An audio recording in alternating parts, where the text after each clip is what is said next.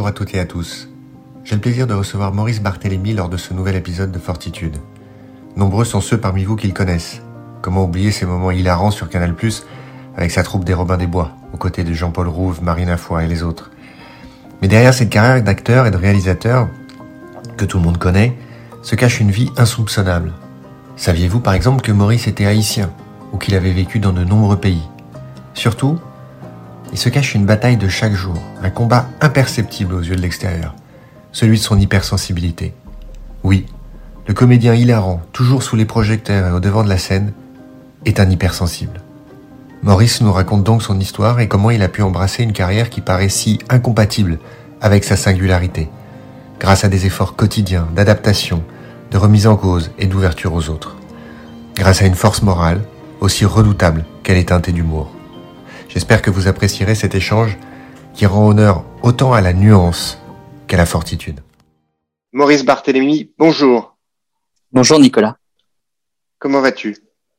Écoute, pas mal. Euh, ça fait euh, à peu près euh, cinq semaines là, que je suis actuellement sur scène.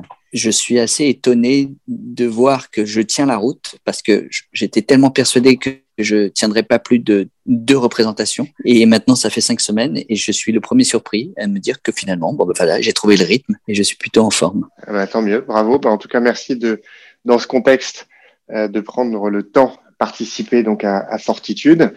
On va bien évidemment te présenter, même si je pense qu'un grand nombre des gens qui nous écoutent euh, te connaissent et te connaissent euh, et te connaissent bien. Euh, je rappellerai juste le thème euh, du podcast, c'est la fortitude. Est-ce que Mhm. tu sais toi ce que ça veut dire fortitude? C'est quoi ta définition de fortitude? Je me suis dit que c'était lié à, lié à la force. Et en même temps, j'ai entendu attitude aussi dans fortitude. Donc, je me suis dit une attitude euh, euh, positive. C'est un peu ce que je ressens. Mais après, euh, c'est que de l'intuition. Oui, parce que c'est vrai que souvent les gens à qui je pose la question répondent par intuition. Euh, je me suis aperçu que c'était un mot qui était assez mal connu, alors qu'il n'est pas désuet, c'est pas, un- pas une allocution latine ou quoi que ce soit, hein, c'est un mot qui est dans le dico. Et finalement, les gens sont souvent euh, surpris par ce mot, et, euh, et du coup, en viennent à donner leur propre définition, à tel point d'ailleurs que je m'amuse maintenant à, à faire un peu des micro-trottoirs pour demander à chacun euh, fortitude, qu'est-ce que ça vous inspire C'est quoi pour vous la fortitude? Et on reçoit des, des réponses qui sont absolument géniales. Tu n'es pas le premier à faire cette association entre force et attitude. Euh, et je trouve ça, euh, je trouve ça, je trouve ça génial. Donc effectivement, le podcast, on parle de force morale. Fortitude, euh, techniquement, c'est ça, c'est la force morale.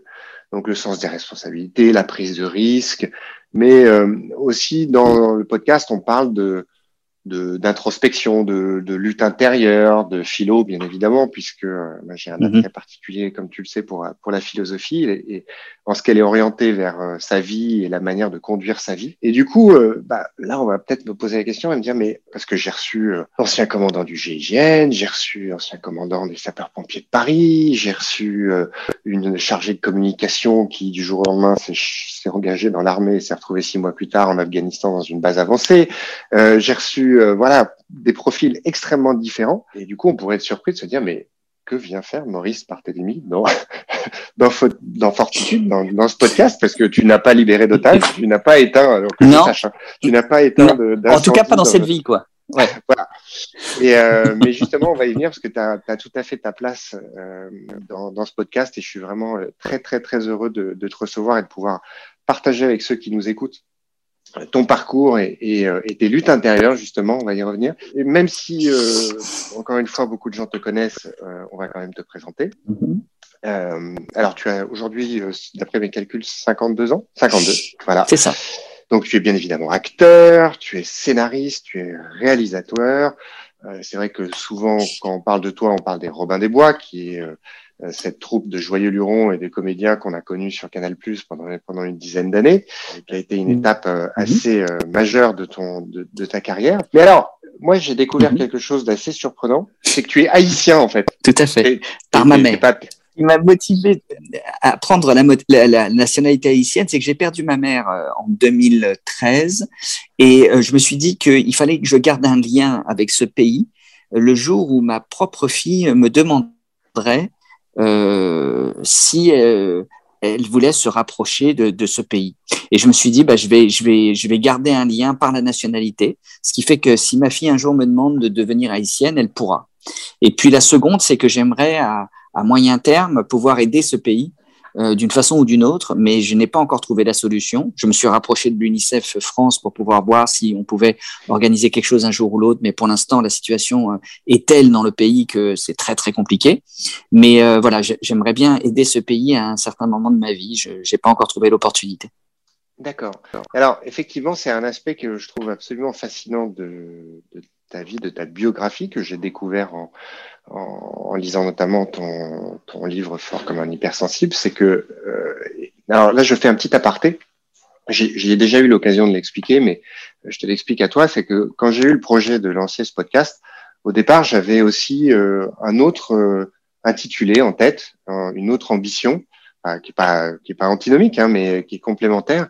Je voulais peut-être l'appeler nuance, parce que je je, je, suis un grand fan de la nuance ah. dans toutes ses dimensions et, euh, et, notamment je trouve que dans nos analyses à tous pour quels que soient les sujets et notamment notre euh, jugement sur les gens, notre analyse des gens qui nous entourent ou pas, etc.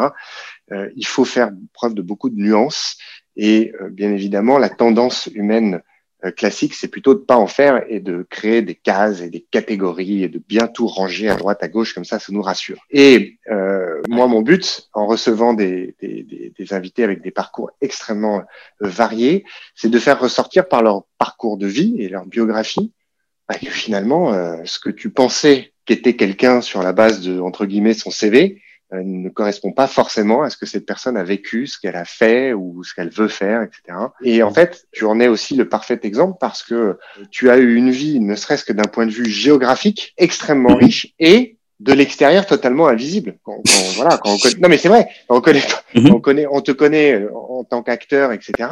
Savoir que tu es né en Amérique du Sud, que tu as vécu dans une demi-douzaine de pays différents, euh, ce lien avec Haïti, etc. Tout ça, c'est des choses qu'on découvre et que, mhm. bah, comme tu le portes pas sur ton visage, hein, t'as même pas la couleur de peau pour le pour le trahir, bah on peut pas le savoir. Mhm. Et je trouve ça assez remarquable mhm. parce que bah, on est en plein dans le sujet de la nuance. Bah, voilà, tu es tu es l'illustration parfaite que la vie c'est pas le moine et qu'on ne sait jamais vraiment d'où vient quelqu'un et pour ça il faut s'y intéresser. Alors c'est marrant, je, je, je rebondis au terme nuance. J'ai fait un film qui s'appelle Low Cost, que qui est avec Jean-Paul Rouve, Gérard Darmon, Judith Godrèche, et le personnage de Judith Godrèche, qui était une hôtesse de l'air, s'appelait Nuance. C'est bizarre c'est marrant hein, comme coïncidence parce que euh, c'est pourtant pas un prénom qui existe, mais euh, je trouvais ça euh, extraordinaire qu'une personne porte le prénom nom de nuance. Et, euh, et, je me suis toujours dit que j'aurais aimé appeler euh, mon enfant nuance, puisque je trouve ça très doux et en même temps tellement chargé et tellement plein de sens. Donc voilà déjà la, le petit point commun entre nous. C'est vrai. Alors donc voilà, tu as eu euh, euh, on va pas euh, forcément refaire toute, toute ta vie, euh, mais est-ce que tu peux aider ceux qui nous écoutent à découvrir cet aspect-là qui est, enfin, de ton parcours, c'est ce, ce, vagabondage au sens non péjoratif, hein, au sens nomade, qui, qui a fortement imprimé ta vie et, et, certainement d'ailleurs ce que, ce que tu es devenu aujourd'hui. Eh ben, écoute, bah, pour te la faire courte, je suis né en 1969 à La Paz, euh, en Bolivie. Pourquoi? Parce que mes parents, qui étaient diplomates à l'époque, étaient en poste euh, dans la capitale. Et on est resté une année à peu près euh, euh sur place. Et après, mon père a été muté euh, au Sri Lanka. Euh, donc, euh, je me suis retrouvé à grandir au Sri Lanka avec une, une, nanny sri-lankaise et à parler mes premiers mots en anglais. Et puis, on est resté deux ans là-bas et vers trois ans, mon père a de nouveau été muté au Maroc. Et je me suis retrouvé à Rabat, où là j'étais euh, tout petit aussi, 3-4 euh, ans, euh, voilà, à grandir. Et j'ai des souvenirs de ma mère qui m'emmène dans les hammams de Rabat. donc ça, c'est mes tout premiers souvenirs assez forts de, de, de, de bains comme ça avec des femmes très plantureuses.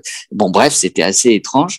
Et puis aussi des souvenirs de de, de, cinéma, les premiers souvenirs de cinéma, parce que mon père s'occupait de l'Alliance française là-bas à l'époque, et il ramenait des bobines de films Et je me souviens d'avoir vu euh, L'homme invisible euh, à cette époque-là, ce qui m'avait beaucoup marqué. Mais donc, premier souvenir de cinéma. Et puis après, euh, le, Maroc, mon père décide de faire une, grosse rupture dans sa vie et il, il arrête la diplomatie pour devenir menuisier. Et là, il rentre en formation, dans une formation professionnelle vraiment de base, à Land dans l'Aisne et il suit trois ans de formation professionnelle et au, bout d'un moment, il devient menuisier et il s'établit euh, en Picardie, près de Compiègne, entre Compiègne et Senlis, dans un village qui s'appelle Verberie. Et là, je vais grandir pendant une dizaine d'années euh, dans ce village picard et je vais avoir une vie euh, tout à fait normale et traditionnelle, traditionnelle entre guillemets. Pourquoi? Parce qu'on est quand même une famille de marginaux dans un village très tradit.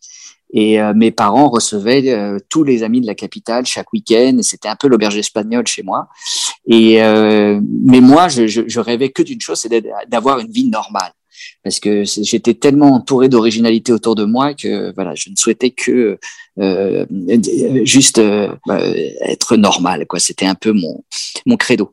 Et puis vers 13 ans, euh, mes parents se sont séparés et à ce moment-là, ma mère décide de, de, monter à Paris et je me retrouve à Paris dans le 9e où je vais au lycée Jacques Decour, avenue Truden. Et à partir de ce moment-là, bah, je, je voilà, c'est commence ma longue vie parisienne euh, que je n'ai pas quitté depuis. Et euh, j'étais au lycée euh, Jacques Decour pendant un bon moment. Et puis il y a eu une rupture qui s'est opérée quand j'avais 14-15 ans, c'est que mon père, lui, avait entre-temps arrêté la diplomatie pour la menuiserie pour trouver un métier un peu hybride. euh, il était expert euh, pour des euh, organismes internationaux comme, comme l'Europe ou comme l'ONU, et il allait dans les pays en voie de développement pour expertiser des, des projets financés par ces organisations-là autour de l'artisanat. Et mon père était en poste en Haïti à l'époque, et ma mère décide de m'envoyer rejoindre mon père euh, quand j'avais 14-15 ans pour me, me, rapprocher de mon père que je n'avais pas vu depuis longtemps. Et me voici de nouveau euh, ben, euh, dans un avion et je, je, je, pars rejoindre mon père euh, en Haïti. Et, euh, et, les choses ne se passent pas comme elles devaient se passer, c'est-à-dire que non seulement je, vis mal l'isolement de, la petite ville dans laquelle il est, mais en plus il y a une révolution qui éclate dans le pays, Bébé Doc est renversé. Et donc, euh, au bout de, quatre mois, euh, je, suis renvoyé en France et je reprends ma scolarité euh, dans le 9e à Paris. Et, la même année éclatent les, mouvements étudiants de 1986 contre la loi de Vaquet, qui était une loi euh, euh, pour un peu la euh, qui, qui, qui, favorisait un peu le, filtrage des, universités. Et bon, bon, à cette époque, on était contre. Et il y a des énormes manifs étudiantes qui éclatent dans Paris avec vraiment plusieurs milliers de personnes. On se retrouve à, à 500 000 régulièrement dans les rues. Et moi, je fais partie des, des leaders lycéens euh, du 9e et après de tout Paris. Et donc là, je commence à prendre goût un peu à la prise de parole, à, et, euh, voilà. Mais à cette époque-là, je n'ai aucune idée de ce que je vais faire de ma vie. Euh, le mouvement étudiant s'éteint après la mort de Malik Oussekine. Et euh, bon, je garde en tête ce, ce, ce, cette, capacité que j'ai à, être à l'aise en public. Et quand je passe mon bac, euh, bon, bah, je ne sais toujours pas ce que je vais faire. Et une tante me dit, mais pourquoi est-ce que tu tu rentrerais pas dans un cours de théâtre vu que tu as toujours eu ça en toi? Et je l'écoute et c'est ce que je fais. Et au lieu de m'inscrire en histoire à la fac, je, je, je m'inscris dans un cours de théâtre. Et en cinq minutes, je comprends que c'est exactement euh, ce, que je vais faire dans ma vie parce que ça me correspond à, à 1000%. Euh, ce qui est amusant dans la manière dont tu as, tu as raconté ton parcours, c'est que tout ça pourrait paraître simple ou normal ou euh, voilà rien d'extraordinaire sous le soleil. Sauf que mm-hmm. tu es ce que moi j'appelle un guerrier de l'intérieur. Euh, puisque tu es un hypersensible. Pourquoi? Parce que c'est un combat intérieur euh, de tous les jours et qui rend la vie à la fois très intense, euh, mais très challenging. Et, et c'est pour ça que je, je, souhaitais t'accueillir parce que les témoignages que tu as que tu as fait de, de, de, de ton parcours d'hypersensible, bah, pour moi, sont totalement dans la ligne de ce que je veux mettre en avant dans, sur le podcast, à savoir la force morale, puisque la force morale, on peut en faire preuve vis-à-vis -vis de l'extérieur vis-à-vis des gens qu'on aide, vis-à-vis de l'adversité qu'on subit, les accidents de la vie, etc. Puis il faut aussi, et presque parfois surtout, en faire preuve vis-à-vis de soi-même. Et, euh, et, donc ça nous ça nous amène effectivement à, à parler de ton hypersensibilité que tu as découvert toi aussi tardivement, comme Charlotte. toi, tu l'as découvert à 45 ans. Mhm. Ouais. Et, et du coup, ça, mhm. ça oblige à un peu de, de va-et-vient chronologique, puisque bah, forcément, on regarde pas sa vie de la même manière. Euh, lorsque finalement on nous donne la grille de lecture euh, au bout de 45 ans ou selon qu'on nous la donne euh, quand on en a 6 ou 7. et, et, toi, c'est un peu ce qui s'est passé. C'est-à-dire que tu le dis d'ailleurs dans le livre, c'était tu, tu, tu expliques que à un moment on t'a voilà, on t'a donné le mode d'emploi quoi. Exact. du coup, le, le fait d'avoir le mode d'emploi, bah, ça, ça, change tout. Et, et moi, j'en ai parlé, ne serait-ce que pour notre fils, c'est vrai que ça change tout. À partir du moment où on met un nom, on met un mot, on met mm-hmm. quelque chose derrière, euh, bah, les choses peuvent se, peuvent se simplifier. Alors, pour ceux qui nous écoutent et qui ne connaissent pas encore euh, l'hypersensibilité, dans euh, ton livre, donc qui, je le rappelle, s'appelle Fort comme un hypersensible, et je mettrai mhm. les liens et les références dans, dans, les informations de, de, de l'épisode.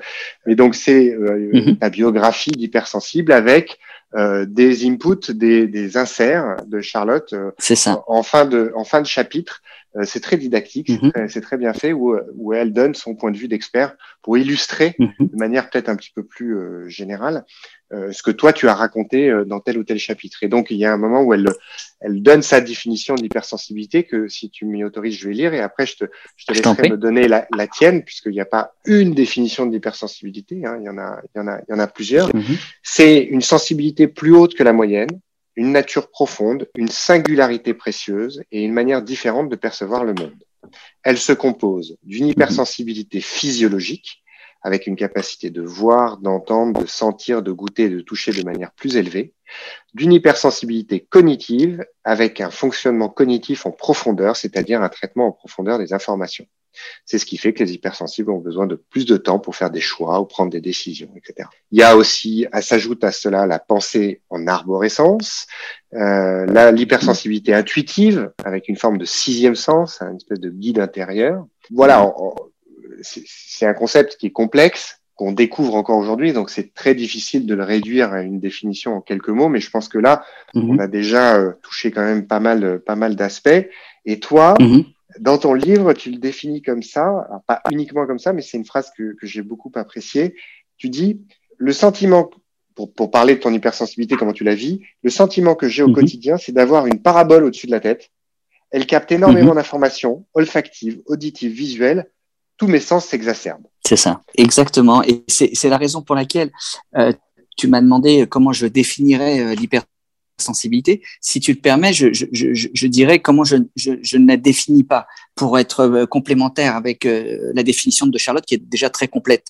Euh, moi, je dirais que en fait, mon hypersensibilité n'est pas une hyperémotivité et n'est pas non plus une fragilité parce que souvent euh, le cliché veut que les hyper euh, euh, sensibles soient des gens qui éclatent en larmes pour un oui pour un non ou alors soient considérés comme des casse-couilles ou alors sont des gens qui ont une forme de fragilité qui fait que dès qu'on va leur dire quelque chose il y a une susceptibilité qui fait qu'ils vont démarrer au quart de tour. Non, moi, je ne suis pas comme ça. Et effectivement, pour en revenir à, la, parabole de la parabole, c'est que je, suis euh, quelqu'un qui a le sentiment d'avoir une parabole au-dessus de la tête, c'est-à-dire que je capte énormément d'informations et donc mon hypersensibilité est plus de la surinformation que euh, de la surémotivité. Et donc euh, toutes ces informations-là me parviennent par les cinq sens euh, l'ouïe, l'odorat, le goût, le toucher. Et, euh, et donc c'est vrai que j'ai je, je, je, tendance à avoir au quotidien à lutter contre pas mal d'attaques, mais euh, mais bon voilà, je, je, je, je m'y suis habitué avec le temps et aujourd'hui je gère ça tout à fait normalement et je pense que j'ai pas besoin de de la ramener avec mon hypersensibilité en permanence euh, pour, pour, pour pour pour bien vivre. Donc euh, voilà, c'est c'est c'est vrai qu'aujourd'hui, tu, on va, on va en reparler. Tu as euh, cette très belle initiative et ce courage euh, de monter un, un spectacle qui, d'ailleurs, dans son format, est assez, euh, est assez original et, assez mmh innovant. Hybride. C'est, Voilà, hybride. C'est pas un one man show, c'est pas un stand-up, c'est pas une pièce de théâtre, c'est pas une conférence, c'est pas un cours euh, de psychologie. C'est un peu un mélange de tout ça. Tu as décidé de monter ce, cet event. Je vais parler, je vais faire un anglicisme comme ça, ça mhm. m'évite d'avoir à me prononcer sur un mot pour, bah, justement, euh, dans un souci de pédagogie, puisque ce qu'on avait déjà évoqué avec Charlotte euh, lors, de notre entretien, aujourd'hui, il y a énormément, énormément, voire peut-être une majorité d'hypersensibles qui s'ignorent. Des gens comme toi, comme Charlotte et comme d'autres, et puis euh, moi, à mon modeste, très modeste niveau, on veut faire, mhm. c'est euh, divulguer au maximum euh, des informations sur ce qu'est l'hypersensibilité, la forme que ça peut revêtir, qu'est-ce que ça a comme conséquence et du coup comment on peut vivre avec et comment l'entourage peut vivre mhm. avec euh, pour que ces mhm. gens en prennent conscience et que fondamentalement bah, euh, ils puissent eux aussi avoir le mode d'emploi et, et, et, avoir une vie d'être plus apaisée. Et donc c'est vrai que quand, on, quand on le sait pas, il y a euh, des caricatures comme celle que tu mentionnais de confondre hypersensibilité hyperémotivité. Euh, mais euh, aujourd'hui, euh, je crois qu'en termes de statistiques, on est sur peut-être un tiers ou un quart de la population qui serait qui serait hypersensible et, et encore je crois que c'est des statistiques qui sont très approximatives puisqu'il n'y a pas vraiment de recensement qui sont encore très précis et puis ça dépend mmh. aussi du fait mmh. que les gens s'en rendent compte et donc justement est-ce on fait un, peu en synthèse de ce que tu expliques lors de ton, de ton spectacle. Euh, est-ce que tu pourrais euh, dire à ceux qui nous écoutent, euh, donner quelques illustrations concrètes de façon d'être d'un mm-hmm. hypersensible pour aider ceux qui nous écoutent à bah, soit, se reconnaître, soit reconnaître des hypersensibles autour d'eux eh ben, écoute, chez moi, en tout cas, je, je, je la ramène toujours à moi, hein, puisque je suis un spécialiste de ma propre hypersensibilité, mais pas celle des autres. Euh, donc, chez moi, elle se traduit par cette pensée en, en arborescence dont parlait Charlotte tout à l'heure, c'est-à-dire que j'ai euh, un, cerveau qui ne s'arrête jamais, c'est-à-dire à partir du moment où je suis réveillé, c'est-à-dire très tôt le matin, euh, vers 5-6 heures du matin, je commence à avoir ce cerveau qui, qui turbine. Et mes idées se diffusent non pas de façon droite et linéaire, enfin droite et logique, mais plutôt de façon complètement euh, vraiment en arborescence, c'est-à-dire comme un arbre généalogique, c'est-à-dire qu'une idée en amène 2, 4, 8, 16, 32. Ce qui fait que j'ai cette pensée qui, qui, part vraiment euh, vers le haut et qui euh, peut être performante parfois parce que euh, quand on a un problème, on envisage plein de solutions, mais le souci, c'est que ben, on est très vite à la fois fatigué et puis surtout l'esprit qui s'embrouille parce que parce que trop d'informations. Donc euh, voilà, j'ai cette caractéristique-là d'avoir cette pensée en arborescence. J'ai aussi euh, ce que j'appelle l'hyperesthésie, c'est-à-dire une euh, tous les sens qui sont assez aiguisés. donc, ce qui fait que au quotidien, je lutte régulièrement parce que une lumière est trop forte dans un restaurant, et donc je rentre dans un restaurant, je me rends compte que la lumière est beaucoup trop forte, donc ça va m'agresser. Donc, soit bah, je choisis pas ce restaurant, soit je choisis un restaurant où la lumière est beaucoup plus tamisée. Mais c'est pareil pour le bruit. Euh, toujours pour rester sur les restaurants, il y a des restaurants qui sont pour moi impossibles à, fréquenter, euh, notamment les grosses brasseries parisiennes, parce que ça résonne trop et, et, et j'ai d'énormes difficultés à me concentrer parce que je suis complètement dispersé. Je vais commencer à écouter les conversations autour de moi, je vais commencer à écouter la musique de fond, je vais écouter euh, euh, tout sauf la personne qui est en face de moi. Donc ça va être un problème pour me concentrer. Donc dans ces moments-là, je suis obligé de choisir des restos plus calmes et sur lesquels je peux vraiment euh, être beaucoup plus focus. Et puis et puis ça passe aussi par le goût où évidemment euh, je, ressens des goûts euh, euh, particuliers que d'autres ne, ne, sentent pas forcément. Dans mon spectacle, j'en parle notamment sur le, vin bouchonné, où je, sens des, des, quand, quand un vin est bouchonné, mais de façon extrêmement euh, euh, à peine perceptible. Je vais tout de suite sentir l'odeur, l'odeur du bouchon et, ça va tout de suite me poser un problème parce que je vais devoir renvoyer la bouteille, alors que la plupart d'entre nous euh, pourraient boire la bouteille sans problème. Donc euh, voilà, ça c'est, un exemple que je donne dans le spectacle, mais évidemment il y en a plein d'autres. Et puis aussi par rapport au chaud et au froid, c'est-à-dire que je suis quelqu'un de très frileux, donc euh, tout le temps je suis toujours sur euh, habillé. C'est-à-dire que je, je, peux avoir froid même en plein mois d'août. Donc j'ai toujours avec moi euh, un, ce que j'appelle une petite doudoune de chez euh, de voilà de chez Uniqlo pour euh, pour parer à ces problèmes d'agression de froid et de chaud. Et, et, et donc voilà, c'est c'est c'est plein de petites choses du quotidien euh, que je suis obligé d'anticiper. Et, et, Dieu sait que les hypersensibles anticipent tout le temps parce que justement, comme ils sont euh, un peu agressés, ben, ils préparent tout un peu en amont pour éviter de, de, de l'être encore plus.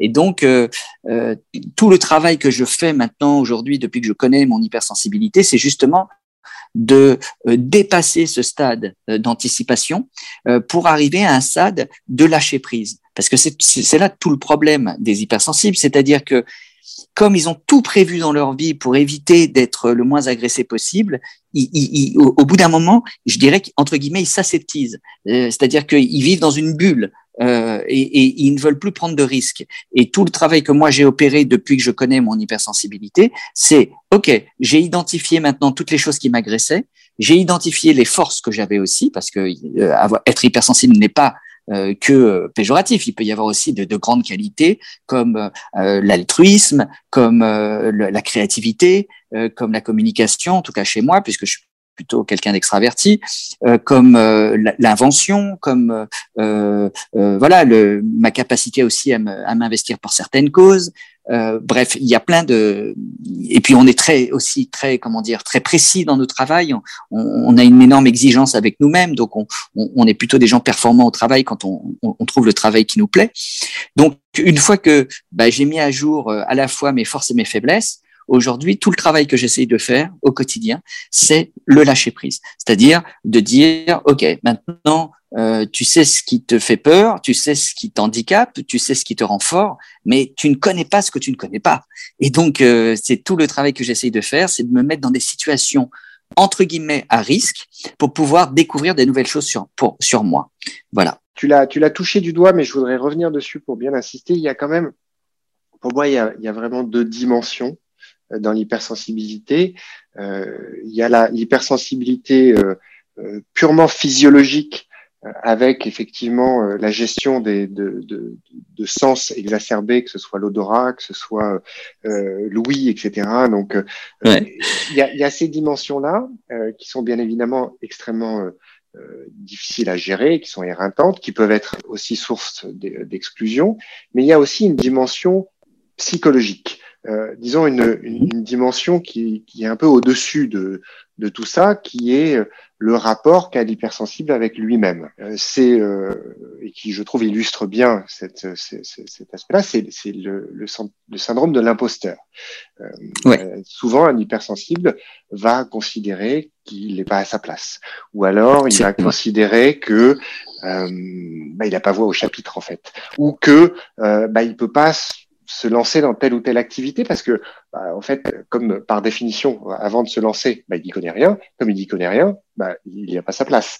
Et il y a une espèce comme ça de boucle un peu infernale euh, qui fait que ça peut être extrêmement, euh, pas que angoissant, c'est surtout ça, ça coupe les jarrets, quoi. C'est-à-dire que ça peut tuer un certain nombre d'initiatives, euh, tout simplement parce que il y a une, un tel niveau d'exigence envers soi-même euh, chez les hypersensibles, euh, bah, que du coup ça peut être assez, euh, ça, ça, peut un peu tuer dans l'œuf des, des, des, initiatives, des prises de risques, de fait de saisir telle ou telle opportunité ou de se diriger dans telle ou telle voie.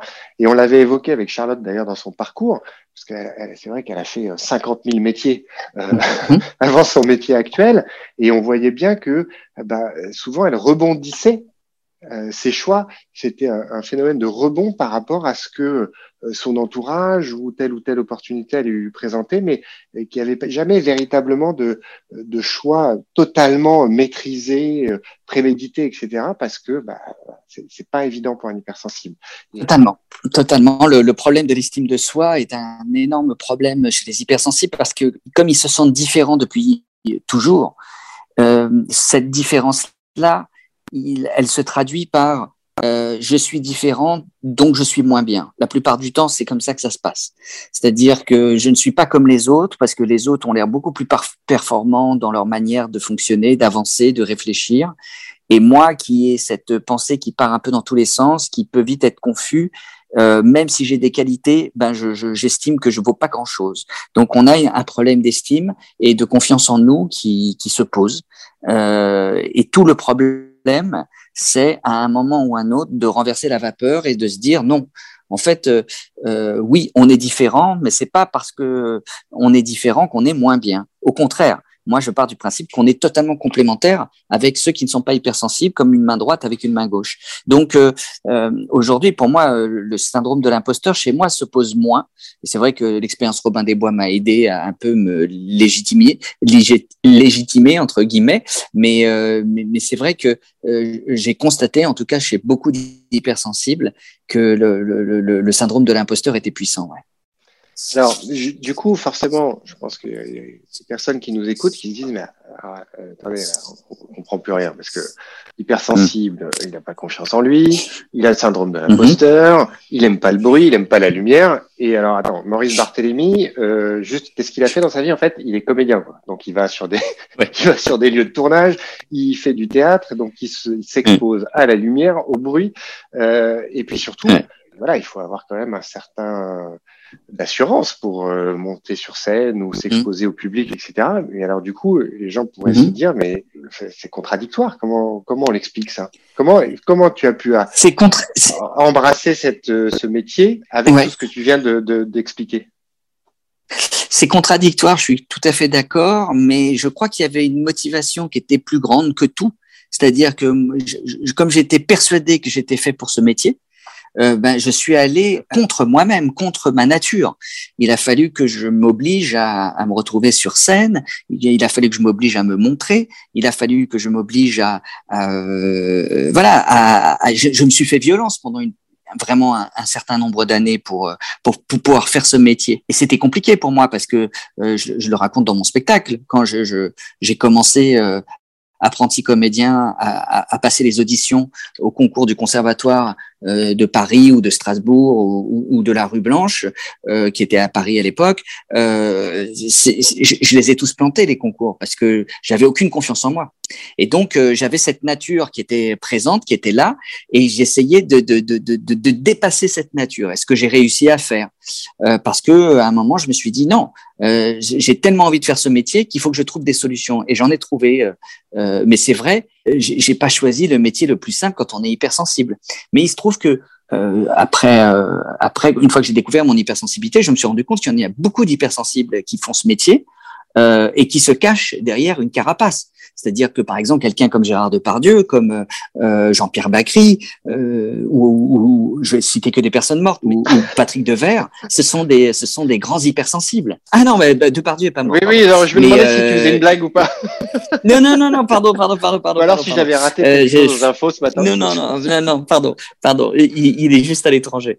Mais euh, donc, ce sont des hypersensibles. Et pourtant, ce sont des grandes gueules. Pour les avoir euh, enfin pour avoir croisé Bakri et, et, et Depardieu euh, plusieurs fois dans ma vie, j'ai constaté que sous le côté grande gueule, euh, et puis sur le côté aussi très euh, voilà très rentre dedans et eh ben en fait il y a une énorme sensibilité derrière ces gens-là. Il y en a beaucoup d'hypersensibles dans mon métier et on se fait tous un peu violence et c'est pour ça que certains perdent pied parce que c'est trop violent pour eux et donc, euh, ça, ça peut partir en dépression, ça peut partir en addiction, ça peut partir en, en, en, en voilà, ce genre de, de mauvaise voie, euh, parce que parce que c'est trop violent pour les personnes qui vivent ça. Dans ton livre, tu, tu dis la chose suivante à propos justement de cette de cette apparente contradiction. Tu dis ce n'est pas contradictoire. Mmh. Les acteurs, au théâtre comme au cinéma, choisissent un métier où ils vont devoir s'afficher, alors qu'au fond, ils ont de gros problèmes de timidité, de bien fondé, de confiance mmh. en eux. Alors ils se tournent vers ce mmh. métier si différent d'eux-mêmes une manière de lutter contre soi. Un acteur, c'est aussi un mm. faux self, sorte de double que peuvent se fabriquer les hypersensibles et qui leur sert de paravent. C'est ce personnage qui s'affiche, parfois pour le meilleur et parfois pour le pire. Pour moi, euh, qu'un hypersensible comme toi euh, soit parvenu à, à, avoir la carrière que tu as eue, de monter sur scène, etc., c'est l'illustration euh, d'une force morale. Enfin, je veux dire, en, en termes de dépassement de soi, l'épreuve qui est quotidienne est tout aussi euh, est tout aussi euh, intense et le fait de d'y parvenir c'est tout aussi admirable.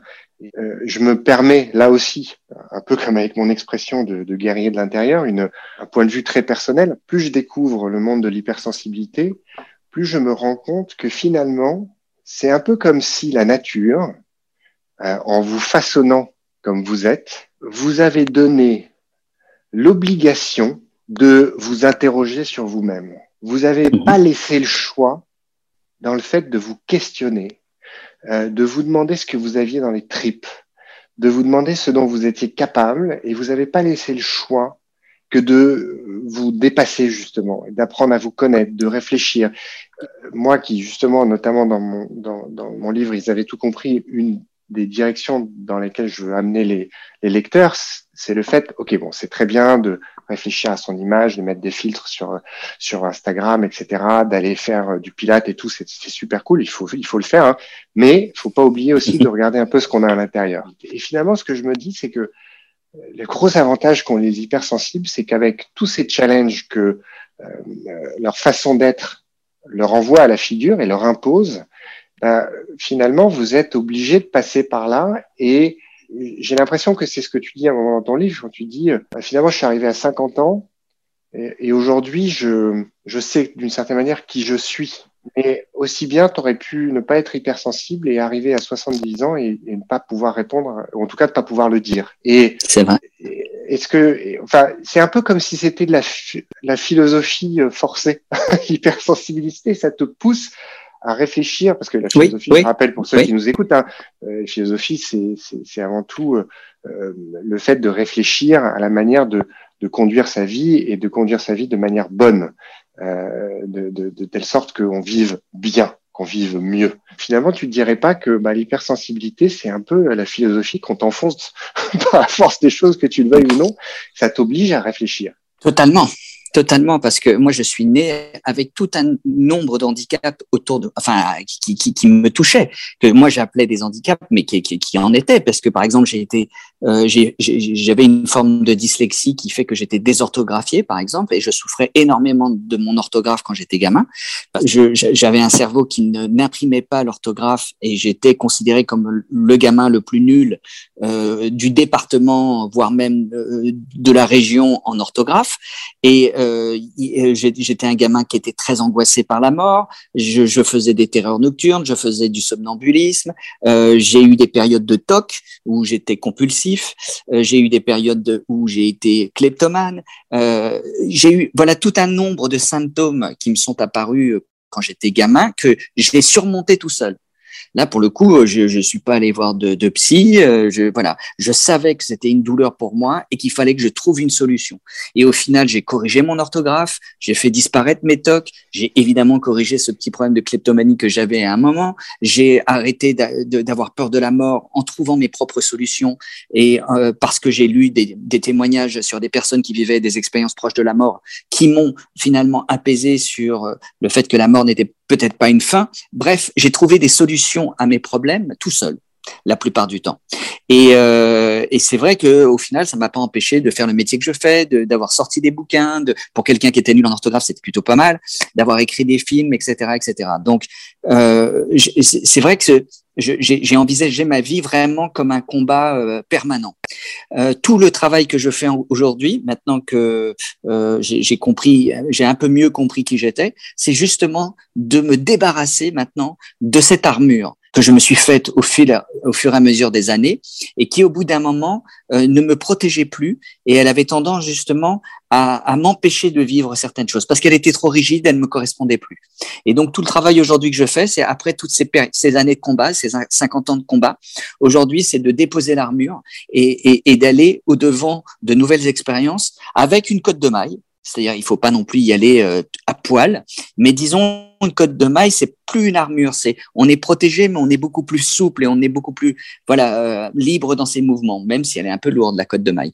Mais en tout cas, voilà. Donc aujourd'hui, euh, je, je, la seconde partie de ma vie, parce que je, je pense que je vais vivre jusqu'à 100 ans si tout va bien, euh, c'est justement de, euh, de, de, de, de, de moins l'envisager comme un combat et plus comme une découverte et d'avoir moins peur et d'aller plus au devant des événements, euh, alors qu'avant je me suis beaucoup, beaucoup, beaucoup battu. je, je, reviens un peu en arrière. C'est vrai que c'est assez remarquable quand j'ai quand j'ai lu ton, ton livre et, et, et, que tu décris euh, les, les, les, challenges et les combats que tu viens de citer. Mm -hmm.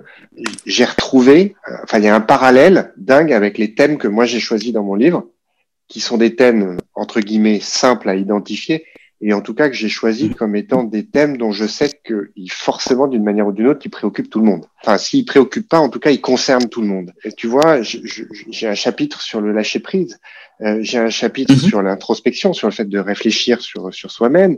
Il y a un chapitre sur le rapport au temps aussi, euh, et sur bien évidemment sur la mort. Et à Mhm. plusieurs étapes dans ton livre et dans ton qui raconte ta vie, on, on voit ces, ces challenges que tu as eus, notamment euh, quand tu étais enfant. Cette euh, cette euh, c'est pas uniquement la peur de la mort, c'est cette conscience de la mort Oui, une euh, conscience. qui était qui était très très très forte. Euh, voilà, ça existe, ça peut arriver, c'est pas quelque chose de diffus, de lointain, etc. Et alors, moi, ce qui m'intéresserait, c'est parce que, bah, bien évidemment, je remets au goût du jour euh, ce que les penseurs antiques euh, expliquaient sur ces différents sujets-là. Et d'ailleurs, je ne sais pas si toi, tu as eu l'occasion de t'y plonger, mais euh, je sais que le lâcher-prise euh, ou le rapport au temps, c'est des, des, des, des, sujets qui, euh, qui t'ont beaucoup occupé euh, et qui peut-être t'occupent Mhm. encore aujourd'hui. Et je t'invite à aller, euh, Mhm. je t'invite à commander mon livre. Non, euh, ouais, aller te plonger dans quelques écrits parce que, euh, notamment Bien sûr. sur le temps, tu, tu écris un, un truc qui est assez intéressant. Tu dis vivre au présent n'a l'air de rien, mais pour un hypersensible, c'est un exercice très difficile. Il fonctionne par Ouais. anticipation, très prévoyant. Il appréhende le futur, mais regrette aussi le passé. Et alors, tu dis dans ton Mhm. livre que tu es allé jusqu'à te faire tatouer Ouais. et que ton tatouage, si je ne m'abuse, dit la chose suivante, euh, en tout cas symbolise ou signifie la chose suivante, vis ce que tu as à vivre maintenant, pour le reste, vois après. Moi, dans le livre, justement, j'ai un chapitre sur le temps. Le temps, ça me passionne. Alors, autant dans l'approche euh, Ouais. euh, gestion du temps, parce que les gens se plaignent de ne pas en avoir, mais en fait, ils passent leur temps à le gâcher. Donc, euh, ça, c'est une première, un premier aspect. Et puis, il y a aussi, bien évidemment, l'aspect Mm. euh, de ce que j'appelle, moi, l'étau temporel.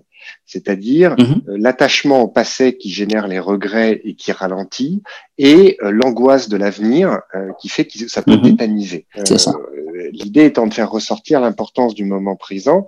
Et alors, euh, récemment, on m'a recommandé d'ailleurs de, de lire un livre que je sais pas si tu as dû peut-être en entendre parler, qui s'appelle Le pouvoir du moment présent euh, des. Tolle, qui est c'est très intéressant de son point de vue. Maintenant, il, il y a beaucoup de choses qu'il n'a pas inventées. C'est-à-dire que Marc Aurèle, euh, Non, non, non. Marc. Aurèle, il y a 2000 ans, quand il était dans sa campagne euh, germanique, euh, Ah, à se les geler euh, avec ses troupes, il écrivait déjà exactement euh, ce que cet auteur exprime avec des termes beaucoup plus modernes, mais enfin, pour autant, euh, qui ont le même sens, c'est-à-dire la, euh, la focalisation qu'on doit avoir sur l'instant qu'on vit. Euh, c'est pour ça que je reboucle. Pardon si je suis un peu long, mais je reboucle Mm. sur cette idée que finalement l'hypersensibilité, ça vous met sur le chemin des réflexions qu'on doit tous finalement mener pour avoir une vie meilleure. Bien sûr. En fait, il y a- eu un double déclic euh, au moment où j'ai découvert mon hypersensibilité. Ça a été aussi de découvrir l'instant présent. C'est-à-dire que c'est avec ce même bouquin que je l'ai découvert. C'est vrai que il n'a rien inventé puisqu'il ne fait que reprendre euh, la pensée des philosophes antiques et aussi des bouddhistes. Donc, euh, il, il- il a juste eu le, le, le- je dirais, le, le, la, la- bonne idée de, de, de vulgariser un petit peu cette pensée et d'en faire quelque chose d'a- d'a- d'assez facilement accessible. Moi, ça m'a beaucoup aidé parce que je me suis rendu compte que toute ma vie, avant, j'avais tendance à culpabiliser sur ce qui était passé et à m'angoisser sur le futur et, et ne jamais profiter de l'instant. Et à partir de ce moment-là, effectivement, il se trouve qu'il y a eu une concordance de temps. J'ai lu ce bouquin deux heures avant de me faire tatouer. Et quand je me suis fait tatouer le, tatouage sur le bras, euh, euh, ça m'a en fait euh, marqué cet événement un peu au fer rouge. Et aujourd'hui, dès que je vois mon tatouage, il me rappelle le présent et d'être dans le présent. Et c'est vrai que je, pense que pour en venir à la, notion de bonheur, pour moi, le bonheur n'est que d'être dans le présent. Et c'est toute, c'est une chose extrêmement simple, mais qui est très compliquée pour un hypersensible, parce que comme comme tu le disais, l'hypersensible est tout le temps dans l'appréhension du futur, et, et, et donc euh, c'est ça a été euh, euh, pour moi une planche de salut extraordinaire que de découvrir cette importance de rester dans le présent. Et, euh, et aujourd'hui, euh, il n'y a pas un jour, euh, je, je- n'y pense pas. Même, même quand il m'arrive une, une petite galère, tu vois, qui, voilà, une fuite d'eau, ben, je me dis, ok, ben voilà, ça c'est mon présent. Mais dans le futur, cette fuite d'eau, elle aura disparu. Donc, occupe-temps. Et puis euh, voilà. Euh, alors qu'avant, j'avais tendance à me dire, waouh, ça y est, j'ai une fuite d'eau, et puis ça va me durer 15 jours, et puis euh, je vais jamais trouver un plombier, etc. Non, à partir du moment où on, on affronte un, tout petit problème comme une fuite d'eau, euh, ça, ça devient plus un problème, ça devient un truc à résoudre. Voilà, il faut trouver un plombier, et voilà. Et, et, et, et, et que si tu anticipes la galère, elle devient beaucoup plus puissante cette galère. Donc aujourd'hui, non, je reste dans le présent pour le bien et pour les mauvais moments. C'est ce qui me ce qui me sauve au quotidien. Alors justement, je citais Marc Aurel, donc du coup, je, je me dois de, de, rappeler cette phrase que j'aime beaucoup et qui résume ce que ce que tu viens de dire. C'est euh, chaque homme ne vit que le moment présent, point indivisible. Le reste, c'est ou le passé ou l'obscur avenir. Ah, génial.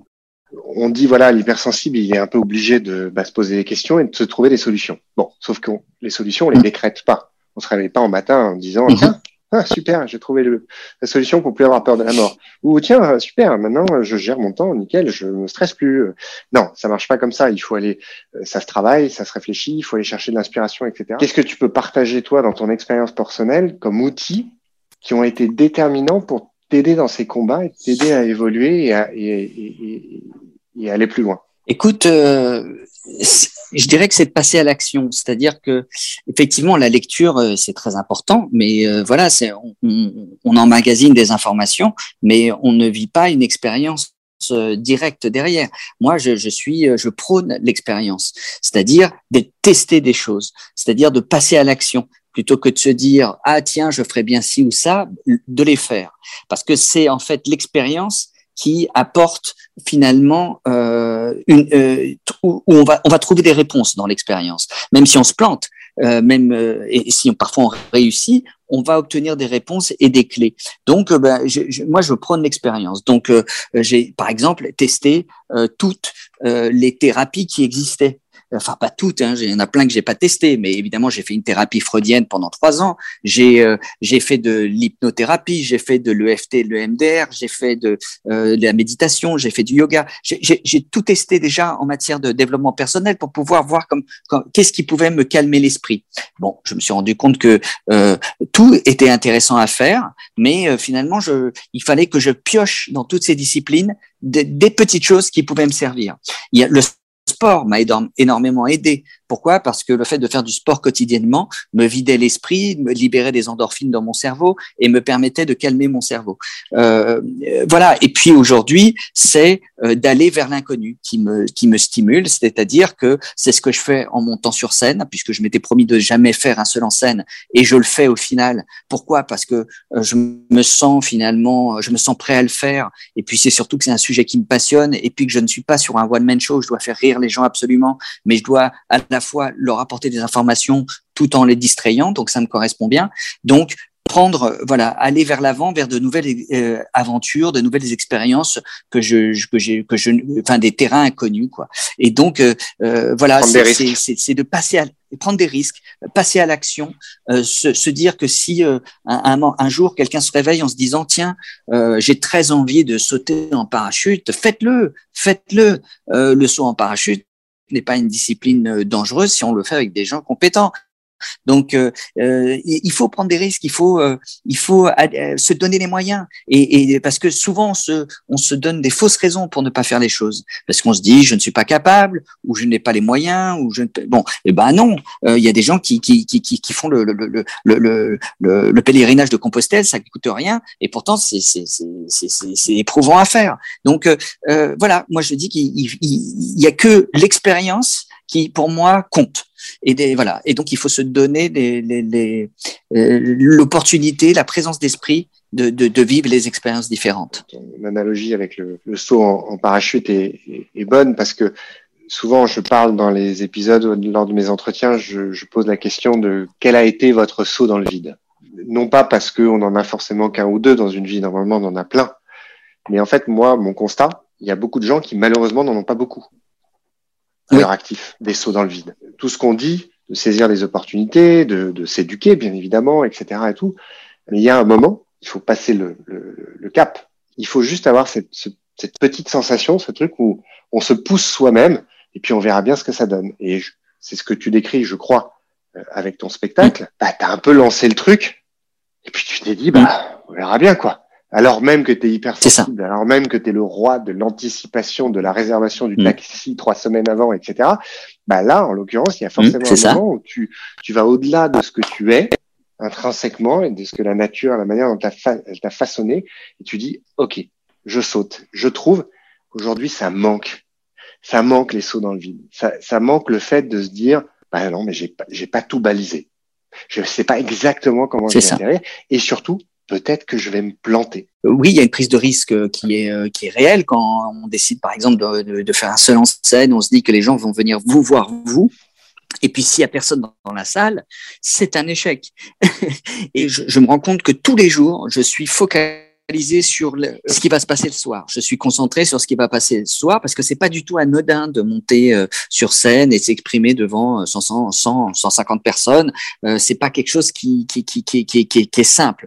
Euh, c'est une vraie petite discipline qu'il faut se donner au quotidien pour dormir bien, pour manger correctement, pour avoir de l'énergie, mais aussi pour pouvoir affronter ce moment-là qui, est quand même une petite euh, euh, une petite violence hein, parce que moi je suis beaucoup plus peinard chez moi tranquille à écrire un scénario ou à préparer un film dans mon coin plutôt que de me retrouver sur un plateau. Et, et c'est vrai que ça pour le coup c'est un vrai saut dans le vide euh, à la fois d'avoir initié ce projet mais tous les soirs c'en est un aussi. Tous les soirs au moment où j'ouvre le rideau et que je mets le pied sur la scène et que je vais vers le public il y a ces 12 secondes là où je monte euh, du, fond de la scène vers l'avant de la scène où je ne sais pas ce qui va m'attendre et je ne sais pas du tout où est-ce que je vais atterrir. Et même si ben, j'ai mon parachute parce que j'ai mon texte, parce que je sais grosso modo ce que je dois faire, donc je sais qu'il n'y a, il va pas m'arriver de problème en vol, mais euh, j'ai quand même ce sentiment de, de, de, de sauter dans le vide. Ouais, c'est très clair. Ouais, et ça rejoint euh, une notion sur laquelle on va peut-être pas pouvoir s'attarder, mais que tu évoques, euh, alors pas de manière forcément très frontale, mais que tu évoques quand même, en tout cas mhm. ça m'a pas échappé, c'est celle du sens. C'est celle de la quête de sens. La quête de sens de nos, de, nos vies. Voilà. Et euh, mhm. c'est aussi un sujet qui, moi, m'intéresse énormément. J'ai l'occasion d'en parler avec mes, mes invités. Ce que j'aime beaucoup dans ce que tu viens d'expliquer, et qui est finalement un, un point commun euh, de tous les entretiens que j'ai eus aujourd'hui, c'est que le sens, il vient de l'action. Alors après, encore une fois, hein, c'est soit on agit, euh, soit on donne, on agit vers les autres, on, par son œuvre, par son travail, par sa générosité, etc. Soit on prend, on vit des expériences et ensuite on fait face. C'est le fameux triptyque de, de Peter Frankel qui me euh, qui m'est très cher. Et tout ce que tu dis là, c'est une parfaite euh, illustration. C'est que tous les soirs, tu dois y aller, tu y vas, tu fais, et finalement, bah, ça te remplit. Mm-hmm ça te comble. Ça me comble, et, mais ça me vide parce que je suis euh, totalement euh, exsangue en sortant parce que j'ai donné beaucoup d'énergie, euh, j'y ai, laissé des plumes parce que parce que l'air de rien, les gens aussi comme c'est il y a une, partie question-réponse au, au, spectacle à la fin, les gens posent des questions et ça, ça me demande beaucoup d'attention pour pouvoir rester vraiment tout le temps dans ma position qui est la mienne, c'est-à-dire de ne pas me transformer en coach ni en thérapeute parce que je ne le suis pas et de tout le temps revenir à ma propre expérience en disant bah, voilà ce que moi j'ai vécu et peut-être que ça ça peut vous aider donc euh, et en fait ça me demande beaucoup beaucoup d'énergie et euh, j'y laisse pas mal de plumes mais euh, c'est pour la bonne cause donc au final tout va bien bon bah justement on va te on va te, préserver un peu d'énergie pour pour ce soir. on va on, on, va boucler notre notre entretien. Alors c'est mm-hmm. la traditionnelle étape du tableau. Donc mon fameux tableau, 52 mhm. euh, colonnes, 80 lignes, ça représente une vie de 80 ans. Chaque ah, case, c'est une semaine d'une vie de 80 Ok, d'accord. Alors j'ai choisi 80, mais j'aurais pu choisir une autre durée, peu importe. L'idée, c'est de matérialiser, de conceptualiser bah, une vie à la fois dans sa plénitude, parce que tu pourrais dire qu'il y a beaucoup de cases, et puis aussi dans son caractère euh, fini. Mhm. Qu'est-ce que t'inspire ce tableau? Alors, je vais répondre avant et après avoir eu la réponse. C'est-à-dire que quand tu m'as envoyé le, tableau, je l'ai fixé pendant deux minutes en me disant, tiens, peut-être que je vais avoir euh, des formes qui vont m'apparaître. Et c'est ce qui s'est passé. C'est-à-dire que j'y ai, vu une sorte de, de, damage, comme, euh, un, comme un sol damé. Euh, je me suis dit ah c'est marrant, je vois des formes géographiques. Euh, voilà. Donc ça, ça, ça, m'a fait ça. Je me suis dit peut-être que c'est un, c'est une illusion du cerveau. Euh, j'ai trouvé ça étrange.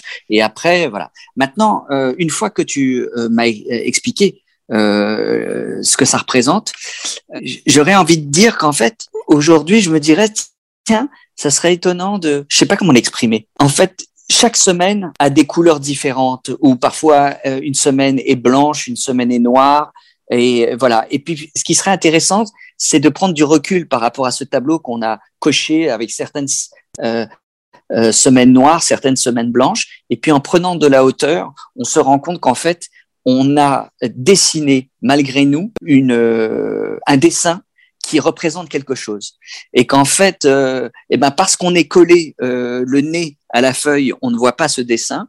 Et puis dès qu'on en fait on, on, prend de la hauteur euh, et, et, qu'on s'échappe, en, fait, on se rend compte qu'on a dessiné quelque chose de notre vie. Et, euh, et c'est ce à quoi ça me fait penser. Bah, écoute, merci pour cette réponse. Vraiment pour terminer, du coup, ton actu D'accord. Alors, mon livre s'appelle Fort comme un hypersensible. Il est aux éditions Michel Lafon. On peut le trouver actuellement euh, dans toutes les librairies ou sur Amazon. On, peut aussi l'acheter en, en, en e-book euh, en numérique. C'est ce que je, moi je fais souvent parce que ça m'évite de, de passer par Amazon. Et puis, euh, il existe aussi en format audio chez Audible. C'est assez pratique pour l'écouter en, en, voiture, dans les embouteillages. Et puis, j'en ai fait une version euh, sur scène qui s'appelle Fort comme un hypersensible aussi et qui est euh, au théâtre de la Pépinière à Paris euh, jusqu'à fin décembre, tous les jours sauf le dimanche et lundi à 19h. Et j'espère être en tournée l'année prochaine en 2022 dans toutes les plus grandes villes de France et peut-être aussi dans des pays francophones comme la Belgique et la Suisse. Et puis voilà, quoi, tout simplement. Pour avoir lu et ton livre et vu le spectacle, je peux que évidemment recommander à à tout le monde de, de le lire ou d'aller le voir. Et, euh, et, encore une fois, ça concerne pas que les hypersensibles. Euh, c'est pas uniquement parce qu'on pense qu'on l'est ou qu'on sait qu'on l'est qu'il faut s'intéresser à ce que tu fais. Statistiquement, même si on n'est pas hypersensible, on a forcément des hypersensibles autour de nous. Et donc, euh, bah, toutes ces clés que tu donnes euh, peuvent être utiles pour tout le monde. Et puis, encore une fois, je trouve que les vies, la vie des hypersensibles, les combats que vous menez, etc., euh, sont très inspirants pour ceux qui ne le sont pas, euh, pour euh, bah, voilà peut-être nous forcer aussi à agir là où la nature ne nous a pas obligés à le faire, mais à se forcer à agir sur certains aspects de nos vies pour les rendre pour les rendre meilleurs. Voilà. Donc merci infiniment pour ton temps et pour ton énergie, merci. qui je sais sont tous les deux extrêmement précieux. non mais merci à toi. Et puis à très bientôt. et merci. À très vite.